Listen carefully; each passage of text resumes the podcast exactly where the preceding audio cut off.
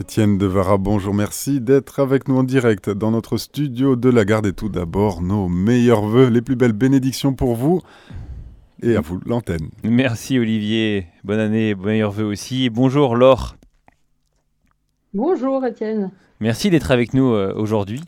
Euh, bon, Laure, vous allez être, vous allez pouvoir vous présenter, mais euh, euh, voilà, je, je, le dis quand même à, nos auditeurs. Nous, nous collaborons ensemble au service catholique des funérailles, où voilà, vous, vous permettez de libérer la parole sur la mort, sur le deuil, et vous avez lancé des, belles sessions, se réconcilier avec la mort. Alors présentez-vous un petit peu plus en détail, et avant qu'on puisse aborder ce, sujet important et délicat du deuil.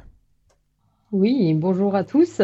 Donc, euh, Laure Leslie, donc j'habite Marseille euh, depuis six ans. Effectivement, je, travaille avec grande joie au service catholique des funérailles.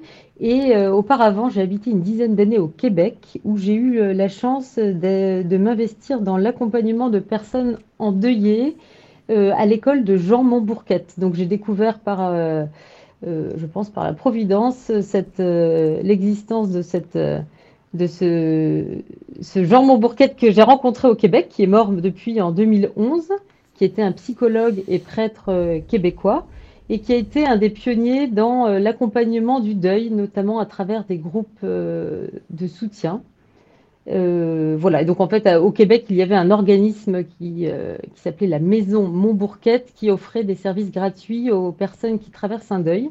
Et j'ai eu l'occasion pendant huit ans de, de, travailler dans cet organisme. Et j'ai découvert vraiment toute l'importance de, de l'accompagnement du deuil, tout le tabou qui entourait ce, sujet vraiment universel pourtant. Hein, c'est vraiment la situation qu'on va connaître tous le plus. Enfin, on est sûr de, vivre des deuils, étant donné qu'on est sûr de mourir également, euh, c'est la seule certitude qu'on a. Et euh, Mais ce Jean Montbourquette qui, qui, est prêtre et psychologique, donc il y a, a, a l'aspect psychologique voilà, et spirituel, c'est ça Voilà, c'est ça. Voilà, c'est ça. Donc en quelques mots, effectivement, il est, il est né en 1933. Il était père oblat de Marie Immaculée euh, et docteur en psychologie. Voilà, il s'est formé vraiment euh, euh, à la psychologie avec beaucoup d'approches différentes. Et il était conférencier, auteur. Il se définissait aussi comme un médecin des âmes. Et il était auteur de euh, nombreux best-sellers, dont un livre sur euh, le deuil qui s'appelle Grandir. Et le sous-titre, c'est Aimer, perdre et grandir. Ça a été traduit vraiment dans des, enfin, plus de dix langues différentes. Ça a été vendu à des dizaines de milliers d'exemplaires. Et euh, un de ses sujets également de prédilection, en plus du deuil, ça a été le pardon. Il a travaillé également sur l'estime de soi, euh, sur la mission de vie notamment. Euh, bon, sur d'autres sujets également, mmh. l'ombre de la personnalité. Et ça, son vrai, sa vraie intuition et la vraie euh, nouveauté, on va dire, ça, va être de, ça a été de d'unir euh, voilà, psychologie et spiritualité dans tous ses accompagnements. Donc il a donné des conférences, mais il a animé également énormément d'ateliers pour venir en aide à des, euh, des milliers de personnes au Québec et également en Europe, notamment en Belgique. D'accord. Et alors dites-nous comment, voilà. comment peut-on mêler, alors, alors lorsqu'on vit un deuil, et je crois que vous y reviendrez, mais euh, le deuil au oui. sens large, hein, parce que finalement le, le, le, mécanisme peut être similaire entre un, entre un deuil, alors nous on parle évidemment, on a le deuil de la mort, mais il y a d'autres deuils. Hein, bien sûr. Euh, mais ouais. alors expliquez-nous comment, comment peuvent s'allier ces deux, ces deux dimensions si importantes que, que sont la, la, psychologie, mais aussi l'aspect pour nous, chrétiens, catholiques, Chrétien, la spiritualité. Ouais. La spiritualité, exactement. Alors, bon, déjà, deuil, je voulais juste rappeler, ça vient du mot douleur. Hein, donc, euh, j'aime pas trop l'expression faire son deuil, mais si on voulait euh, la reformuler, ce serait faire son temps de douleur. Donc, et à quoi ça correspond cette douleur? Ça correspond à un processus d'adaptation à une perte. Et pour ça, ça signifie un attachement. Il euh, n'y a pas de, de douleur s'il n'y a pas d'attachement. Et il peut y avoir de l'attachement euh, dans différentes situations de la vie. C'est euh, voilà, donc il, peut y avoir toutes sortes de pertes et de renoncements au cours d'une vie. Il y a les pertes euh, liées à, l'adolescence, c'était l'arrivée d'un petit frère ou d'une petite sœur.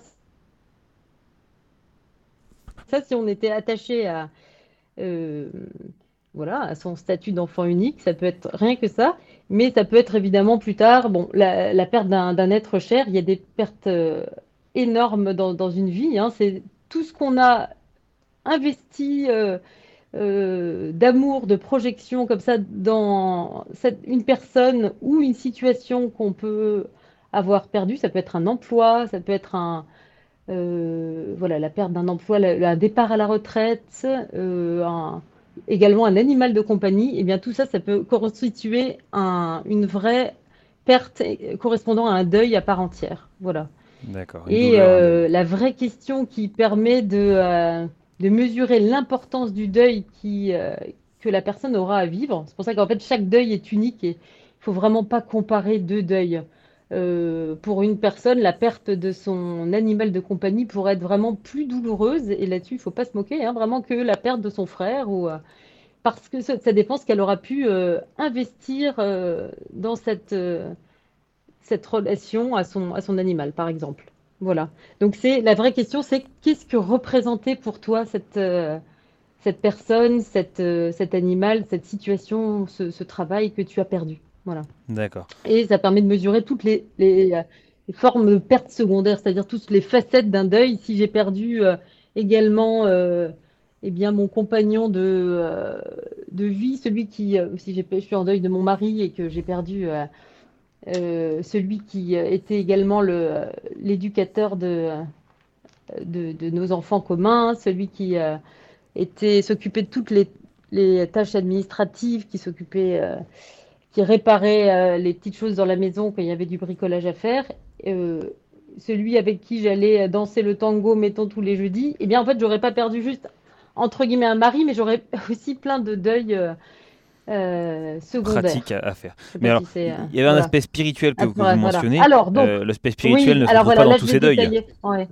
Non, non, non, tout à fait. Alors voilà, effectivement, la grande euh, originalité de, Jean Montbourquette, c'est qu'il a identifié des étapes du deuil, bon, qui sont un peu schématiques. Hein. bien sûr, chaque deuil est unique et puis il ne s'agit pas de faire une checklist de 1 à 8, mais en gros, il y a 8 étapes. Et euh, voilà, pour lui, c'est vraiment crucial d'identifier que le deuil est à la fois un processus psychologique et spirituel. Donc on passe d'abord par, grosso modo, quatre étapes psychologiques que je vais détailler, hein, et ensuite quatre étapes spirituelles. Donc euh, je, vais, je, vais, vous proposer de découvrir ça. Et euh, pour lui, en fait, la grande différence avec beaucoup d'autres théoriciens du deuil, hein, comme enfin, je, en fait, la plupart des, euh, théoriciens du deuil diront eh ben, le deuil euh, éventuellement se poursuit toute la vie, il n'y a pas de fin au deuil. Lui, il dit mais non seulement il y a un début, il y a potentiellement une fin, vraiment, si on entre dans ce processus de deuil, mais également ça peut être source de croissance. Si on accepte d'entrer dans cette euh, bah voilà, ce long processus qu'on ne fait pas par plaisir, hein, évidemment, on ne fait pas un deuil par plaisir, mais euh, ça peut être vraiment source d'une plus grande croissance pour l'être humain. Et euh, grâce à ces étapes spirituelles, notamment. Donc, et les étapes, vous voyez des, quatre étapes psychologiques puis spirituelles, elles, sont dans un ordre chronologique, d'abord le, psychologique et après le spirituel alors Exactement. Voilà. Globalement, en gros, ce qui, ce qui rappelle, c'est qu'il ne faut vraiment pas faire l'économie d'un processus psychologique du deuil hein, et euh, se dire euh, euh, mon, mon, mari est auprès de Dieu et il n'y a pas de deuil. Enfin, en gros, il est l'espérance de la résurrection me fait faire l'économie d'un deuil. Et ben ça, c'est illusoire. Il y aura quand même hein, des, étapes de, de, choc, de déni. Les quatre étapes psychologiques, c'est le choc et le déni qui sont assez classiques. Ensuite, l'expression des émotions et puis les tâches concrètes liées au deuil. Alors là, si je, détaille un tout petit peu, donc euh, évidemment, le choc, c'est le moment où je, euh, vais apprendre le, décès. Je vais avoir une forme d'anesthésie de, euh, tous mes sens. Et je vais plutôt vivre en pilote automatique tous les premiers moments. Par exemple, au moment des obsèques, parfois on ne se souvient plus de ce qui s'est passé. J'ai fonctionné de manière euh, voilà, automatique, en ce qui m'a permis aussi de ne pas m'effondrer totalement. Mais euh, il y a Oui, Laure. au moment. Euh, ne, bougez pas trop, Laure, on vous a, on vous a perdu une petite seconde. Vous avez vécu ça vous, nous disiez du coup, le, choc. Alors, est-ce que ça, c'est bon? Oui, c'est bon. Redites-nous. Alors, pardon, excusez-nous. Alors, redites-nous le, choc. En ah, effet, on, peut, on, peut, perdre un ah. petit peu, ne plus se rappeler des, des euh, de, moments qu'on a vécu aux obsèques. Euh, voilà, excusez-nous. Dites-nous. Continuez. Voilà. Euh, alors voilà, on peut vivre une forme d'hallucination. On a l'impression de, revoir à côté, d'avoir à côté de nous le, notre conjoint, notre enfant qui est, qui est décédé. Et, et c'est un moment qui peut durer plusieurs semaines, mais qui est tout à fait normal. Voilà. Oui, alors je, reprends la parole, Laure va, va nous rejoindre, mais elle m'avait un petit peu expliqué ce que pouvaient être les, étapes du deuil, qui sont évidemment euh, euh, intimes à chacun, personnelles. Et elle reprenait les étapes psychologiques euh, du, choc, du déni et de, l'expression des, émotions qui, est évidemment intrinsèque à chaque personne pour l'avoir vécu, cher auditeur, parce que je voulais un, jour vous dire quand même à qui vous avez affaire. Euh, moi, j'ai perdu ma, mon petit frère. Euh, j'avais 20 ans et il en avait, euh, j'en avais 21 ans, il en avait 10, 20, un an de moins que moi, 19, 20. Et voilà, il y, a eu un, accident familial de canoë-kayak dramatique. Et, du coup, j'ai perdu un, petit frère qui était presque un, jumeau, un compagnon. Et, quelques années après, c'est ma maman, cette fois-ci, après une longue maladie, qui nous a quittés euh, trois semaines avant mon mariage, euh, lorsque j'avais 24 ans. Et du coup, on a vécu familialement de. J'ai vécu personnellement un deuil, mais, mais c'était des deuils qui étaient vécus personnellement et familialement. Et. Et cette, cette, expression des émotions est, une chose très complexe. Je serais heureux que, que que Laure revienne dessus parce que il y, a, tout le monde s'exprime d'une façon, tout le monde vit sa douleur, comme, comme Laurent parlait. Euh, chacun a un temps de deuil qui est très différent et passe par ces étapes de choc, de déni, d'expression des émotions avec des, des, laps de temps très différents. Euh, et l'harmonisation des deuils, euh, a été quelque chose familialement qui, a été très compliqué euh, et qui, je pense, est très compliqué pour, euh, tout le monde. ça pose aussi la question, une question pas très saine, mais de, la priorité d'un deuil qui, quand, quand, on perd un, père, est-ce que l'enfant, enfin quand on perd quelqu'un, si l'épouse est encore là et les enfants sont encore là, est-ce que le deuil de l'épouse est est prioritaire, c'est évidemment euh, sur les enfants. Est-ce que les enfants, au contraire, plus vulnérables, plus fragiles, sont prioritaires sur l'épouse? Qui on doit prendre soin? La réponse est évidemment pas binaire, on doit prendre soin les, uns des autres. Euh, mais du coup, dans, l'expression des émotions, euh, il faut arriver à déceler ce qu'est l'émotion de... quand, quand, par exemple mon, petit frère est parti, moi j'avais perdu un, compagnon, un frère, un, colocataire, un, ami. mes parents avaient perdu un fils. Évidemment que la douleur d'une perte d'un fils n'est pas, pas comparable à, comparable à rien d'autre sur Terre. Euh, et, mais, néanmoins, on avait, moi, mes frères et sœurs, quand même une expression, on avait quand même un choc, on avait, on avait une vraie, un vrai deuil, et, le rendre compatible avec celui de, mes parents, de, de mon père, euh, voilà, c'est quelque chose de, de, compliqué. Euh, la dernière étape psychologique que, que, Laure voulait décrire, ce sont les, tâches concrètes, et, c'est peut-être par ces tâches concrètes qu'on peut rassembler euh, les deuils, qu'on peut rassembler euh, nos forces, nos émotions, s'harmoniser, afin de, créer, de garder l'union, de garder l'harmonie entre nous autour de petites choses. et, je pense que l'harmonie se crée avec, en, gardant les différences, non pas en essayant de lisser les différences, mais en gardant les différences et en acceptant humblement que, euh, que voilà, chacun puisse avoir son temps. Euh, je ne sais pas si, je crois que Laure va pouvoir nous rejoindre. Voilà, sur ces tâches, bah merci Étienne d'avoir pris le relais. Effectivement, non, juste pour revenir en quelques mots à bon, l'expression des émotions, ce qui me paraît important, c'est de pouvoir s'autoriser à exprimer chacune de ces émotions quand elles viennent, c'est-à-dire que euh, même celles qui nous paraissent les, les moins euh, acceptables entre guillemets socialement, hein, selon l'éducation qu'on a reçue. Parfois, ça peut être la colère euh, envers le défunt. Il peut y avoir une forme de colère d'avoir été abandonné. Eh bien, eh ça veut pas dire qu'on va passer notre vie en colère, mais si je me permets, je m'autorise de, de l'exprimer si elle se présente, eh bien, ça, elle va, elle va passer, on va passer plus facilement à une autre émotion et euh, plus je vais euh, avoir euh, l'occasion de les exprimer et d'avoir aussi trouvé une oreille attentive pour les recevoir, sans me juger, sans me dire ah non tu devrais pas pleurer, tu devrais pas ressentir ci, etc. Parfois les hommes hein, ont plus de mal à avoir cet espace où ils ont l'autorisation de pleurer. Eh bien, plus je peux les, les exprimer, eh bien plus je vais vivre mon deuil sainement.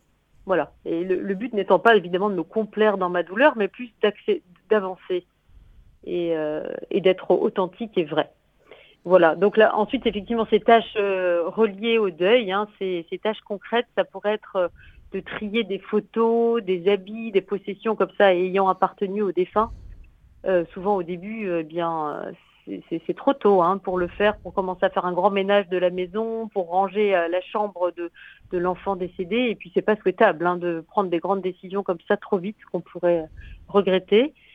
Donc également réaliser des promesses faites au défunt de son vivant. Est-ce que je lui ai promis quelque chose? C'est pas parce qu'il est décédé que je ne suis pas tenue par ses promesses.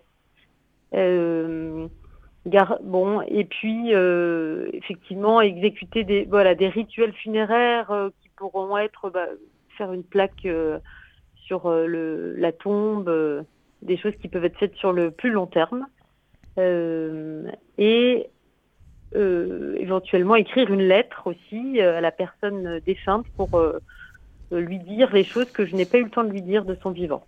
Ces étapes psychologiques, finalement, euh, pour avoir une petite culture du, deuil, en effet, certains les, les, arrivent alors avec d'autres mots, d'autres, euh, mais, mais, les nomment un petit peu ainsi. Euh, qu'est-ce que, qu'est-ce que du coup Jean, Jean Montbourquette apporte en plus spirituellement Alors, voilà, alors effectivement, sur ces parties-là, on va dire ça, c'est vraiment un peu plus classique, on va dire.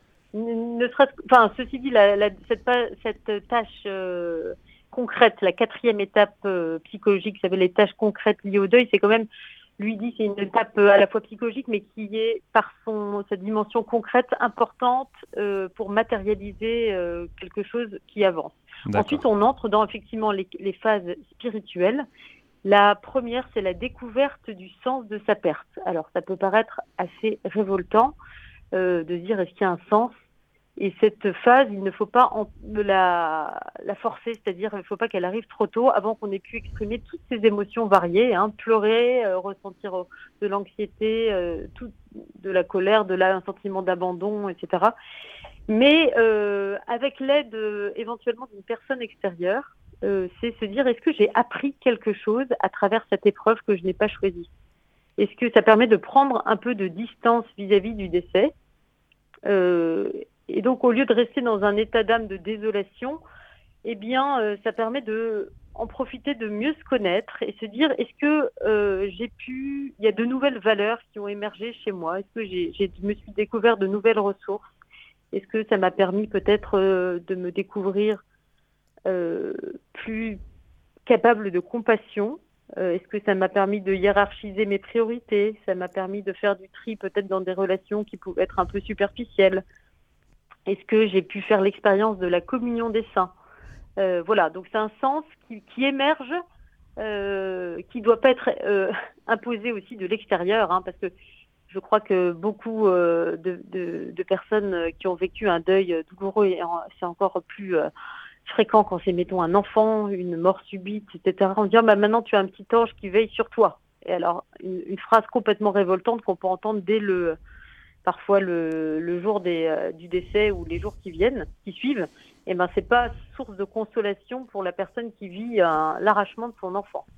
En revanche, si elle-même peut, mais des mois plus tard, euh, se dire, eh bien voilà, à travers cette épreuve, ben, j'ai découvert que euh, j'ai appris, eh bien qu'il y avait, ça a renforcé ma foi éventuellement. J'ai appris que je peux être plus, euh, plus euh, compatissant envers euh, des personnes qui ont vécu une épreuve, eh bien, le, deuil peut prendre un vrai sens. D'accord, c'est pas le sens du départ, c'est les richesses qu'on a, a, qu'on a pu tirer de cette, de cette expérience intense de vie, de douleur. encore une fois, qu'on n'a pas, qu'on n'a pas souhaité au départ. Oui, oui, bien sûr. Voilà. Ensuite, la deuxième étape spirituelle, c'est l'échange des pardons. Et ça, c'est vraiment propre à Jean Montbourquette. Échange des pardons, c'est à la fois euh, la nécessité de pardonner aux défunts, donc pour euh, avancer dans le processus de deuil. Et bien souvent, on a pu euh, constater qu'avec un peu de recul, après avoir beaucoup idéalisé la personne défunte au début, et bien en fait, c'était une relation humaine avec son lot d'imperfections donc il y a besoin de lui pardonner éventuellement ses fautes et surtout son départ. Parfois c'est tout simplement, euh, évidemment, l'a rarement choisi, hein, mais mais c'est euh, d'être euh, parti trop vite. Par exemple, un, couple qui dont le l'un des époux décède au tout début de la retraite, eh bien, alors qu'il y avait énormément de projets communs à deux, eh bien, il peut y avoir cette étape nécessaire de dire, bah, écoute, je te, je te pardonne de cette d'être parti trop vite. Et il y a également le deuxième euh, pardon, donc c'est l'échange des pardons, on a dit. Hein, donc c'est également demander pardon au défunt pour euh, ses propres faiblesses et pour ses manques d'amour pendant la relation. Par exemple, est-ce que j'ai pas assez rendu visite à ma grand-mère en fin de vie? Est-ce que j'ai, euh, il y a tel moment où j'ai eu, été absolument injuste et j'ai fait preuve de, de, de méchanceté. J'ai pas eu l'occasion, on n'a pas eu le temps l'occasion de se réconcilier, eh bien ça, ça permet vraiment d'avancer pour se libérer aussi d'un résidu de culpabilité qui est très fréquent dans, le deuil. Et ça peut bien sûr être fait euh, après le décès, grâce à la communion des saints. Et euh, donc, se pardonner au défunt pour se libérer d'un résidu de colère, lui et lui demander pardon pour euh, sortir d'une culpabilité qui peut être obsessionnelle, eh bien ça c'est très libérateur. Et Jean Montbourquette, à travers ses, euh, de, son vivant, il faisait vraiment des rituels de pardon comme ça, où on, pouvait s'adresser à une chaise vide. Hein, euh. bon, ça peut être aussi écrire une lettre, mais en tout cas, il n'est jamais trop tard pour euh, échanger ses pardons. J'avance hein, sur la troisième phase spirituelle, donc c'est-à-dire la septième phase du deuil. Hein. donc après l'échange des pardons, il y a le laisser partir. Ça, c'est pour des personnes qui parfois se sentent attachées presque physiquement euh, au défunt et qui euh, aurait envie de le rejoindre dans la mort en se disant mais il y aura de bonheur que euh, le moment où on se retrouvera et qui se laisse un peu filer, hein, c'est très fréquent, ou alors qui même qui se programme pour mourir quasiment de la même façon que la personne qui, qui, est décédée. Eh bien, laisser partir l'autre, c'est consentir à poursuivre sa vie sans la personne défunte, c'est-à-dire ça ne doit pas non plus hein, arriver trop tôt, c'est une fois qu'on a passé les premières étapes. Euh, mais ça permet vraiment de se décider un moment de, euh, poursuivre sa vie du côté des vivants et euh, laisser, l'autre du côté des morts. Bon, et du côté de la vie de, des, morts qu'on retrouvera un jour, mais c'est-à-dire ne pas abandonner soi-même sa, vie quotidienne en se, laissant un peu mourir, euh, comme ça arrive finalement assez souvent. Euh, et la dernière étape qui est vraiment, je dirais, la plus importante, c'est la prise de possession de son héritage spirituel. Ça, c'est vraiment propre à Jean Montbourquette. L'héritage spirituel, eh bien, c'est tout ce, euh, que je vais pouvoir réintégrer des projections que j'ai faites chez euh, mon mari, euh, mon enfant que j'ai euh, que j'ai aimé de tout mon cœur. En fait, j'ai euh, à travers cette relation, j'ai projeté des tout au long de notre vie des qualités, des talents que la personne certainement possédait, mais également que je lui ai prêté. Et ces, ces talents-là, à l'issue de mon deuil, il va être important que je puisse les reprendre à mon propre compte pour finalement euh, développer un lien différent avec cette personne et ne plus euh, la chercher à l'extérieur de moi, qui de toute façon sera plus possible, hein, mais pouvoir la retrouver euh, à l'intérieur de moi de manière définitive.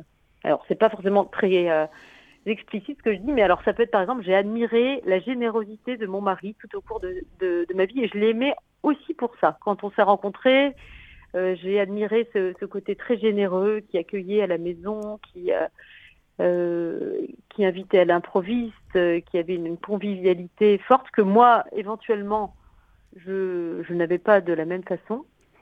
Et cette, cette qualité, ce talent que j'ai admiré dans cette relation de, de, mariage, eh bien, à l'issue de mon deuil, euh, je vais pouvoir récupérer cet héritage spirituel de, cette générosité pour la, la recevoir comme un cadeau. Remercier mon mari pour ce qu'il m'a transmis euh, de son vivant. Bah, J'ai pris l'exemple de la générosité, ça peut être vraiment mille autres choses. Hein. Ça peut être un talent, euh, on peut dire même talent d'orateur, mais que grâce à, à cette à cette relation commune et à cette, cet amour, eh bien, je vais pouvoir avoir euh, reçu en germe. Et cette dernière étape, c'est vraiment l'occasion de faire grandir ce, talent et de le recevoir. Donc lui, à nouveau, Jean Montbourquette, il avait tout un rituel de, de l'héritage spirituel et qui donnait lieu à, ensuite à voilà à la fin et qui était suivi ensuite d'un espèce de, rituel aussi de célébration de la fin du deuil. Euh, ça va assez loin. C'est vrai que moi dans mes accompagnements je ne célèbre pas forcément une fin de deuil, mais c'était quelque chose que lui euh, euh, faisait assez communément en disant mais avant voilà il y avait des signes extérieurs de deuil à travers le des vêtements noirs etc. Mais le deuil avait également une fin sociale eh bien, c'est important de célébrer comme ça la, la sortie de deuil. Exactement. Voilà, la sortie et également la plus grande croissance qu'on a, dont on, avec laquelle on sort de, cette épreuve, où on n'a pas tout perdu, on est profondément transformé. L'être cher n'est plus là physiquement à côté de nous, mais au fond, il y a une transformation, mais il n'y a pas de perte ultimement.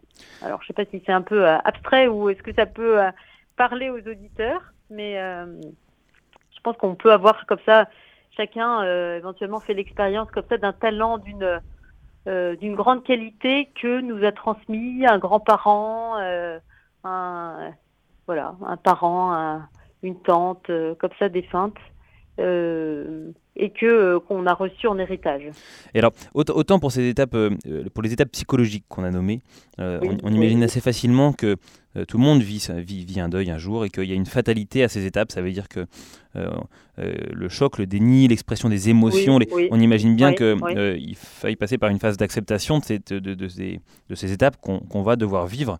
Euh, autant les étapes spirituelles, est-ce qu'elles elles sont fatalement vécues ou est-ce qu'il y a une mise en marche à adopter Il y a un, élan à avoir? Est-ce qu'il y a même eh un ben, effort de volonté, je dirais, pour, pour vivre ces étapes qui, qui quand vous les évoquez, ont l'air d'avoir un sens très important, très beau, très noble. Mais est-ce qu'elles sont, elles sont vécues fatalement? Alors, euh, pas, pas, au mauvais sens du terme, hein, fatalement, euh, elles, sont, elles, arrivent euh, naturellement, ou est-ce qu'elles arrivent, est-ce qu'elles doivent être eh ben, mises en marche? C'est une très bonne question, effectivement. Eh ben, en y réfléchissant, je me dis que ça peut si elles sont accompagnées et mises en marche, eh bien c'est tout à fait c'est bénéfique, effectivement. Il y elles sont pas, elles n'ont pas forcément lieu chez tout le monde de manière. il y a en fait, il y a beaucoup de personnes qui y compris des théoriciens du deuil qui s'arrêtent à la, aux aspects psychologiques. Donc une fois qu'on a exprimé ses émotions, etc., bah, c'est terminé. Et puis bon, et le deuil pour se poursuit toute sa vie, plus ou moins.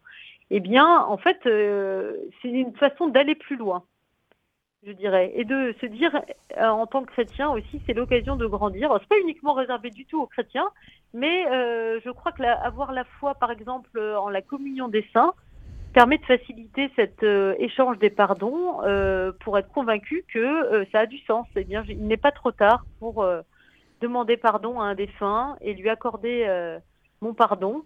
Voilà, si je sais que cette la vie éternelle enfin, a commencé dès maintenant et puis cette communion des saints existe. Et, également cet héritage spirituel, eh bien, je crois que parfois il est, Jean Montbourquet disait souvent, eh bien, on s'en c'est dommage de s'en priver. C'est quelque chose euh, dont, on peut bénéficier, mais effectivement, euh, avoir, euh, en avoir connaissance et puis parfois être le vivre à travers une forme de rituel. C'est-à-dire, lui, il disait carrément, on peut inviter ses amis et se dire, bah voilà, là aujourd'hui, je c'était tout à fait dans. Lui, il faisait ça dans le cadre notamment de groupes de, de deuil ou de d'ateliers qu'il animait pour des personnes endeuillées. Donc c'est vrai que c'est pas si fréquent que ça de, vivre ce, rituel de l'héritage de manière euh, ça mmh. informelle. Mais euh, je crois que ça, c'est une vraie richesse. De, ah oui, bah à, la description, on se rend compte de cette, de cette richesse. Alors on va, on va avoir une petite pause, on essaiera de, euh, de peut-être voilà, laisser les auditeurs nous, nous poser quelques questions s'ils en ont. Marie-Lourde, bienvenue Marie-Lourde sur l'antenne de Radio Maria. Bonjour, je ne sais pas si vous m'entendez bien. Oui, bonjour Marie-Lourde, on vous entend très bien. Alors, pour moi, pour moi c'est un témoignage pour dire que vraiment le spirituel m'a beaucoup aidé à faire mon deuil. J'ai perdu une fille, elle avait 41 ans, elle a laissé deux enfants, très éloignée de la famille, elle avait changé de religion et Donc, jusqu'à aujourd'hui, je me pose encore la question de quoi elle est décédée. On n'en sait vraiment pas, vraiment. Mais euh, le spirituel, là où ça m'a rejoint, c'est que changeant de religion, elle est, elle est rentrée à l'hôpital un vendredi saint. Je faisais mon chemin de croix ce jour-là. Et elle est rentrée, dans le, rentrée à l'hôpital donc un vendredi saint, rentrée dans le coma le lundi de Pâques.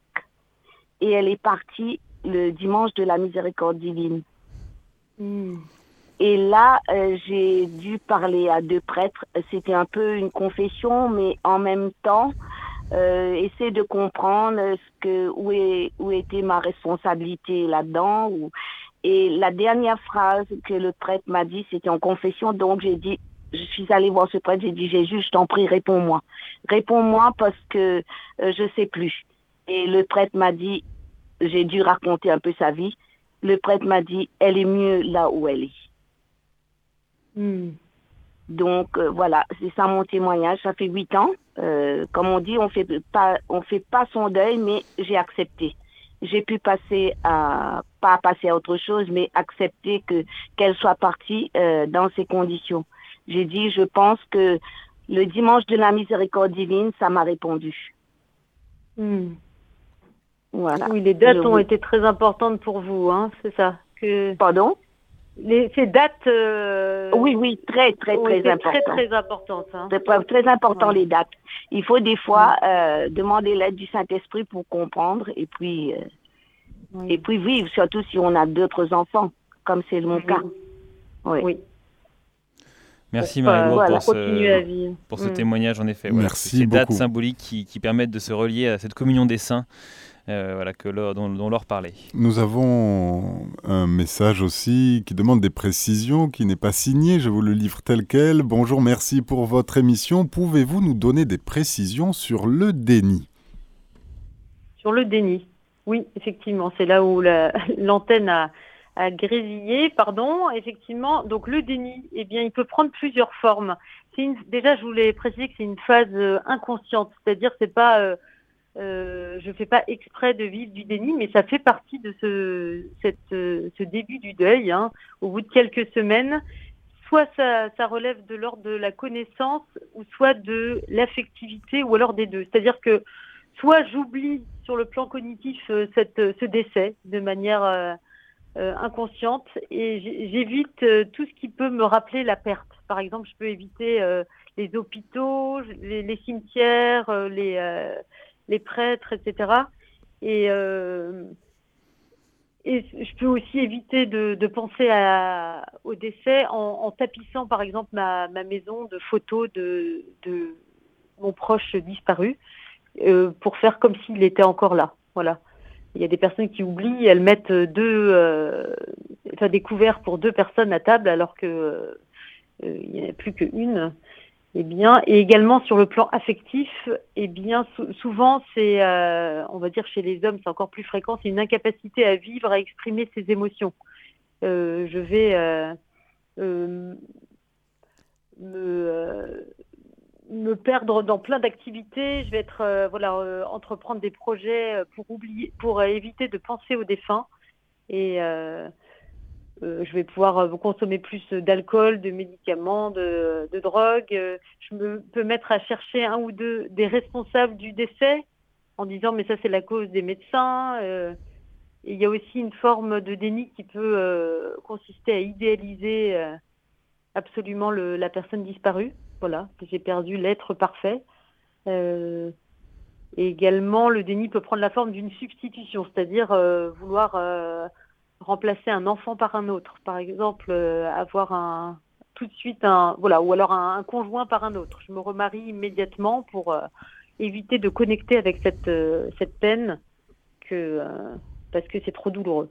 Donc au départ, c'est des mécanismes, on va dire, naturels, mais si ça se prolonge au-delà de plusieurs mois, eh bien, c'est que il y a quelque chose qui est un peu bloqué. Si on n'arrive pas à entrer dans cette phase des émotions qui est quand même tout à fait naturelle, eh bien, c'est que il y a quelque chose qui, euh, est un peu bloqué et euh, ce qui va pour permettre de débloquer cette situation, souvent, c'est avoir des, un entourage qui nous encourage, un entourage qui nous encourage à exprimer ce qu'on vit et à raconter, raconter, raconter le, ce qui s'est passé.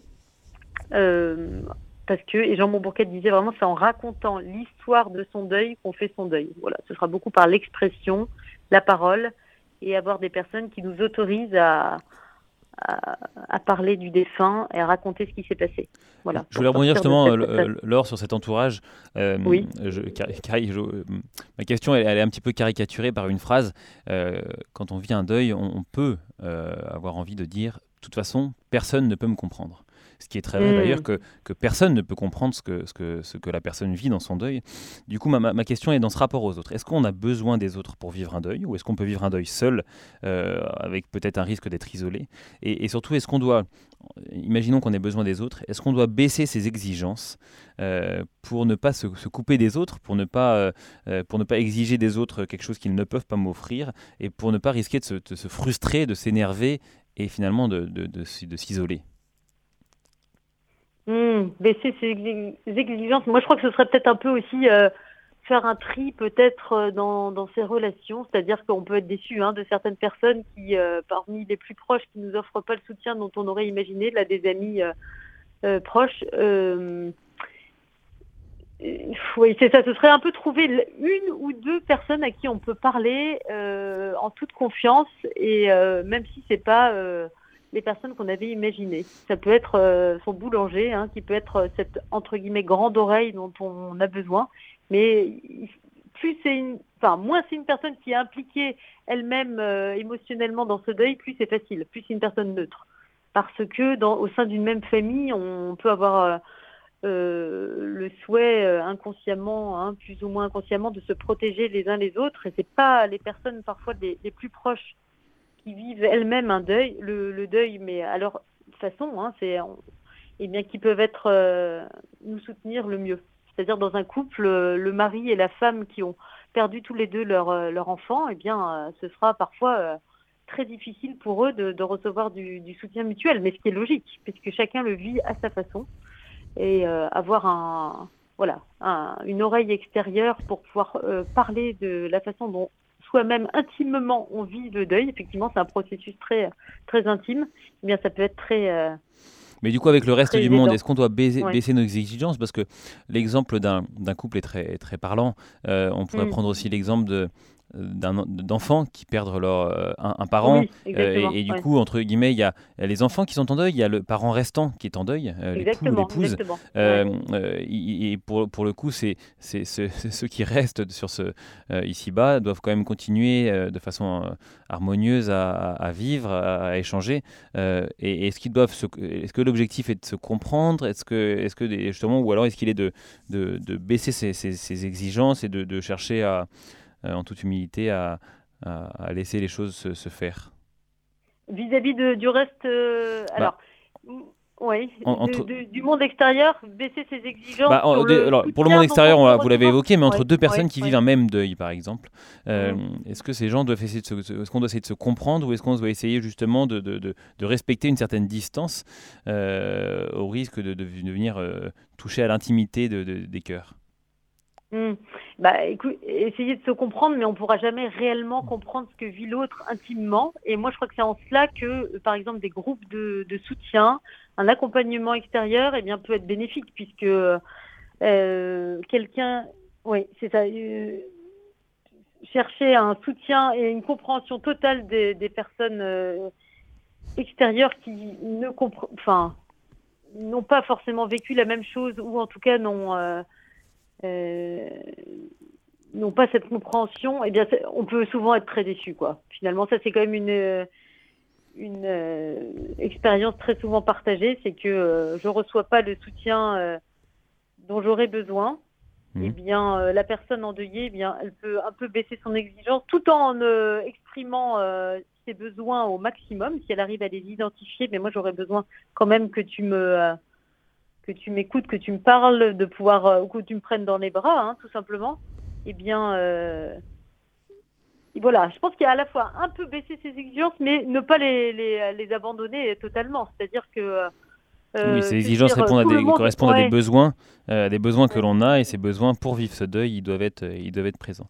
Identifier, et puis moi je crois arriver à à se connaître soi-même en disant bah, aujourd'hui ce dont j'ai besoin c'est d'écouter de la musique et d'être seul mais après idéalement pas se renfermer complètement et se couper s'isoler du monde extérieur ça c'est jamais euh, souhaitable sur le long terme voilà. Très bien. Alors merci en tout cas. C'est donc voilà si je, je, reprends un petit peu les éléments qu'on a qu'on a voilà qu'on a décrit aujourd'hui, avec ces étapes psychologiques qui sont finalement assez universelles et assez, euh, assez naturelles. Euh, mais ce, ce que l'on retient aussi, c'est ces étapes plutôt spirituelles, euh, décrites un petit peu par voilà, celui qui vous a formé au Canada, et qui permettent peut-être de, de, de, dynamiser, enfin, ou dynamiser, de, de, donner du sens pour continuer à vivre, pour, pour tirer du bon et du beau de ce qui a été vécu, ce qui a été vécu dans la douleur néanmoins, et, et tirer cet héritage que vous avez, euh, vous avez décrit, héritage mm. spirituel de, la, de, la, personne qui nous a quittés. Merci beaucoup, Laure, euh, ben, pour ce temps, pour votre temps. Merci à tous. Et merci à vous, Étienne de Vara, Laure Leslie, d'avoir partagé les ondes de Radio Maria. C'était notre émission La mort fait partie de la vie.